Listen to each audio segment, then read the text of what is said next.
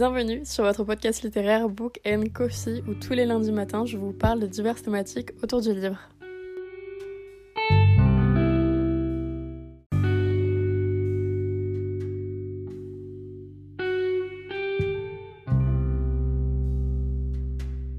Hola et bienvenue sur votre podcast littéraire Book and Coffee où on parle de plusieurs thématiques autour du livre et aujourd'hui j'espère que vous vous sentez tous et toutes très bien mais surtout en ce beau lundi on se retrouve afin de parler de la représentation à travers la littérature et aussi mes recommandations par rapport à certaines représentations.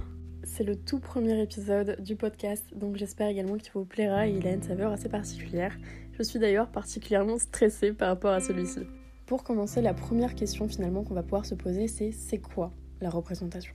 J'ai donc googlé la représentation sur internet pour savoir ce que Google allait pouvoir me sortir par rapport à cela. il m'a dit qu'il s'agissait de rendre sensible un concept ou un objet absent. En outre, pour moi, c'est littéralement rendre visible une minorité par exemple. La place de la représentation a vraiment un aspect important actuellement à travers la lecture, puisque ça devient également quelque chose pour décrire et pour choisir, donc un critère afin de choisir ou non de lire un livre. Par exemple, est-ce qu'il y a cette représentation à l'intérieur? Oui. Ah bah tiens, je vais lire. Mais la représentation, finalement, c'est surtout un besoin, notamment chez le jeune, donc c'est-à-dire des enfants ou bien même chez un adolescent, puisque ça va l'aider tout simplement à se construire, pas seulement dans la littérature et dans les livres du coup, mais aussi dans le cinéma, dans les informations, dans n'importe quelle autre œuvre fictive et artistique, donc dans tous les domaines finalement, de la vie d'un humain. Aujourd'hui, je vais vous présenter donc pas mal de recommandations selon pas mal de représentations. Bien évidemment, il n'y a pas toutes les représentations et bien évidemment, je ne concerne pas toutes les représentations, mais je vais décider tout simplement de vous parler de livres que j'ai aimés, mais également que d'autres personnes ont aimés avec des bonnes notes ou autres, et notamment des personnes où et qui sont finalement concernés par cette représentation. Nous allons donc pouvoir commencer par les troubles mentaux et donc par la santé mentale. Et ici, j'ai deux romances à vous présenter.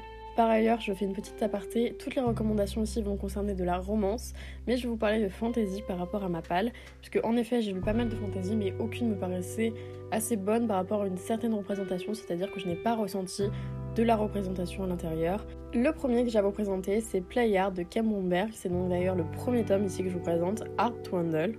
En termes de mots-clés, j'ai relations, fraternelles, hockey sur glace, romance contemporaine, agent sportif, romance et sport. C'est donc une romance entre deux personnes et en termes de trope, personnellement, je peux vous donner notamment la trope de la seconde chance et du coup du hockey et donc du sport. Mais ce n'est pas que ça, comme ici je vous présente des livres avec de la représentation. Ici, on a notamment la représentation du burn-out. On va suivre un des deux personnages durant toute son évolution par rapport du coup à son burn-out. C'est un livre d'ailleurs où j'ai énormément pleuré à travers.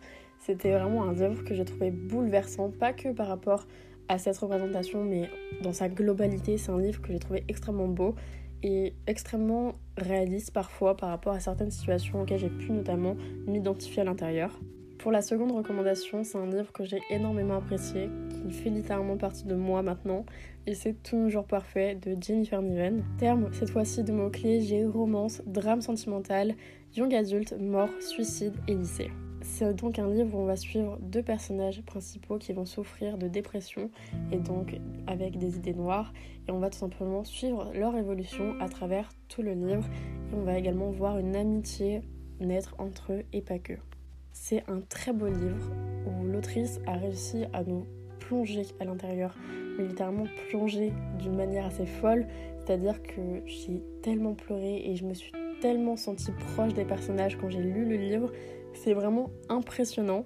J'ai décidé au final de vous en rajouter une troisième, une troisième que j'ai beaucoup aimée, d'une autrice assez connue, même si ce terme est tellement un euphémisme par rapport à son succès, mais c'est un livre donc de Morgane Moncomble et c'est Falling Again de celle-ci. Again, je trouve que c'est un livre qu'on voit finalement très peu sur la sphère du livre, mais c'est un livre tellement bon, tellement doux, tellement cocon, je trouve également, et où on a de la représentation à l'intérieur. En termes de mots-clés, j'ai Premier Amour, New Romance, Drama coréen, Passé douloureux, Romance contemporaine et New Adulte. Ici, du coup, on va suivre un premier amour et deux personnages qui se connaissaient dans leur enfance. En termes de représentation, on va notamment avoir du coup de l'anxiété, par rapport au personnage de Fleur, mais également on va avoir de la représentation ethnique avec le personnage masculin qui est d'origine asiatique. C'est vraiment un très très bon livre que je pourrais que vous conseiller, que j'ai vraiment trouvé très beau, très mignon et très doux comme je vous l'ai déjà dit par avant. On va pouvoir maintenant passer à la représentation par rapport au corps. Et ici j'en ai un à vous présenter. Ce livre est donc Love Like a Movie de Esme Béguin qui est sorti l'année passée aux éditions BMR. Par ailleurs, si c'est un livre qui vous intéresse, il va sortir dans 25 jours précisément en version poche lorsque j'édite ce podcast. Par rapport donc aux mots-clés, j'ai romance, Paris, comédie romantique, acteur, star de cinéma et aide-soignant. C'est donc l'histoire de deux personnages tellement différents mais qui sont tellement complémentaires, d'un acteur et d'une inconnue, mais aussi un passé finalement qui s'entremêle. Une histoire que j'ai vraiment trouvée doudou. C'est une très belle romance, très belle histoire d'amour entre deux personnes qui ne sont pas censées se connaître, mais grâce à un personnage, ils vont se rencontrer. Et ce personnage d'ailleurs était totalement hilarant, je l'ai adoré. C'est un très bon livre autour de Paris que je peux énormément vous conseiller, notamment dans cette saison assez estivale. Mais bien évidemment, ce qui nous intéresse le plus en termes de représentation, le personnage féminin principal ne possède pas tous les clichés qu'on peut retrouver autour du corps. Chez certaines romances, c'est un personnage assez différent et qui est finalement tellement normal par rapport à la société, mais qu'est-ce qu'est la normalité finalement? C'est donc un personnage qui est en surpoids ici. Je n'ai malheureusement pas encore lu un livre avec un personnage menu et dit donc euh, plus maigre et c'est vraiment dommage d'ailleurs, si vous avez certaines recommandations, n'hésitez pas à me les partager. Et on va donc pouvoir maintenant passer à la plus grosse partie de cette représentation avec donc les orientations sexuelles. Pour commencer, on a My Dear Fucking Prince de Casey McKinston. Pour les mots-clés, j'ai romance MM, romance contemporaine, homosexualité, politique, young adult et humour. Je pourrais rajouter une représentation à l'intérieur qui est la représentation latino. En effet, un de nos deux personnages principaux est d'origine latino et même finalement latino à l'intérieur. Quand je parle de latino, je parle tout simplement des personnes vivant en Amérique du Sud. Sinon, je dirais latin pour tout simplement des personnages caucasiens. C'est une très belle romance, par ailleurs, qui va sortir en adaptation cinématographique d'ici peu. Mais c'est tellement une romance que j'ai adorée, qui est hilarante, où on a par contre du spicy à l'intérieur, comme à peu près toutes celles que je vous ai présentées à l'heure actuelle. Mais c'est une très belle romance hilarante. J'ai tellement ri face à ce livre mais c'est tellement engageant également puisqu'on va parler notamment de politique et donc de sexualité à travers la politique. Par la suite, j'ai deux young adultes à vous présenter de la même autrice qui est donc Sophie Gonzalez. Un, le premier est notamment publié chez la maison d'édition Slalom qui est Perfect on Paper qui est sorti l'année passée et ici en termes donc de mots-clés, j'ai bisexualité, young adulte, LGBTQIA+, amour, lycée et secret. C'est vraiment un très bon livre autour notamment de mystères, d'enquêtes, vraiment à travers un lycée. C'était vraiment un peu comme un Gossip Girl en termes de commérage, si vous voulez. Mais c'était tellement bon parce qu'on parlait vraiment de façon très libérée de la sexualité et c'est ça que j'ai énormément apprécié à travers ce livre. Le second roman que j'ai à vous présenter a été cette fois-ci publié chez la maison d'édition PKJ et d'ailleurs, ces romans ont des couvertures, je vous invite vraiment à les voir, elles sont tout simplement magnifiques.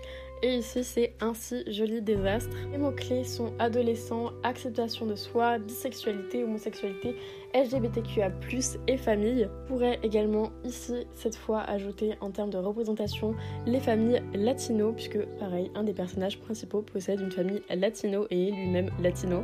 J'ai tellement aimé cette romance, c'est une romance tellement douce est tellement vraiment parfaite, je trouve, pour l'adolescence, puisqu'on voit vraiment nos deux personnages évoluer et se construire, apprendre sur soi et apprendre vraiment à être eux-mêmes et à s'aimer. C'était très beau et j'ai énormément aimé également la relation des deux personnages ensemble. Avant de passer à ma palle, j'ai également un autre livre à vous présenter qui est La vie invisible d'Adi Larue de l'autrice qu'on aime tant, Vie ou en tout cas que j'aime tant. Ici, on a plusieurs autres mots-clés tels que malédiction, fantastique, immortalité, amour, solitude et historique. Ce sera le seul, du coup, parmi mes recommandations où il y a un petit peu de fantastique à l'intérieur, qui est par ailleurs assez douce et vraiment euh, en petite touche, je trouverais quand même. Mais c'est un livre, c'est une énorme pavasse, ça on peut pas se le cacher, où on a une rencontre entre trois personnages qui sont tellement bien. J'ai énormément d'attachement envers les personnages que j'ai adoré, que ce soit les méchants comme les gentils, j'ai envie de vous dire. Je les ai tous aimés. C'est donc une pavasse d'un peu plus de 700 pages, si je ne dis pas de bêtises, où c'est assez laborieux. On va pas se le cacher, c'est assez dense à l'intérieur également, mais vous ressentez tellement et vous ressortez surtout tellement avec un immense sentiment de, de plénitude, je trouve, après cette lecture. C'est waouh, j'adorais. Par ailleurs, si vous aimez la France, si vous aimez Paris, si vous aimez encore une fois encore davantage la France, on parle de France également à l'intérieur, mais aussi surtout de la vieille France, du coup de la France historique. Juste de l'histoire de la France, je crois que ce serait un peu plus français, mais bon, c'est pas grave. Nous allons donc pouvoir dès à présent passer à moi mes recommandations. J'ai également par ailleurs d'autres livres qui font partie de cette représentation dans ma bibliothèque, mais j'ai décidé de vous présenter ces trois fantaisies puisque ce sont celles un petit peu qui me tente le plus aussi. Pour commencer, on a La Cité de Letton de S.A. Chakrabarty. Je sens que je l'ai dit tellement mal, mais c'est un livre que j'entends énormément parler sur toute la sphère du livre, qui a l'air tellement bien. On va notamment voir du coup de la représentation en termes de personnages venant du Moyen-Orient, si je dis pas de bêtises. Pour être un peu plus précise, il me semble même d'Égypte. Ici, en termes de mots-clés, on a fantasy orientale, fantasy djinn, je ne sais absolument pas si ça se prononce comme ça, je ne pense absolument pas, aventure, intrigue politique et magie. En second, j'ai à vous présenter un livre qui sort en format poche dans précisément 11 jours cette fois-ci et c'est Le chant des sans repos de Rosianne Brown. C'est une duologie que j'ai en complet dans ma palle qui date d'un petit moment par ailleurs dans ma palle mais c'est une mythologie africaine qui me tente tellement. J'en ai littéralement entendu que du bien et vraiment j'en entends très régulièrement parler même si je trouve qu'il n'y a pas non plus une énorme visibilité par rapport à celle-ci. Et pour cette fois-ci, en termes de mots-clés, j'ai fantasy, romance, mythologie, magie et young adulte. Il me semble également qu'un des deux personnages souffre d'anxiété à l'intérieur. Et pour finir, le dernier livre que je souhaite vous présenter, qui fait partie de ma paille et que j'ai très envie de lire, c'est Jade Fire Gold de Jules Seltan, publié chez Big Bang. C'est un livre que j'ai énormément entendu parler, notamment à sa sortie, avec un avis j'ai vraiment l'avis en tête là actuellement. Je ne pourrais plus vous dire de quel compte ça vient, mais je me rappelle je l'avais enregistré, j'avais lu son avis et je m'étais dit waouh, il faut absolument que je lise son livre et ce livre aussi. Et cette fois-ci, du coup, en termes de mots-clés, j'ai fantasy, romance, vengeance, Asie, young adulte et empire. On est donc sur de la littérature asiatique à travers de la fantasy. Nous en avons terminé pour ce premier épisode du podcast. J'espère qu'il vous aura plu. Comme moi, il m'a plu à le faire. Et merci surtout d'être resté jusque-là, d'avoir tout écouté et de soutenir le podcast. À bientôt pour un prochain épisode.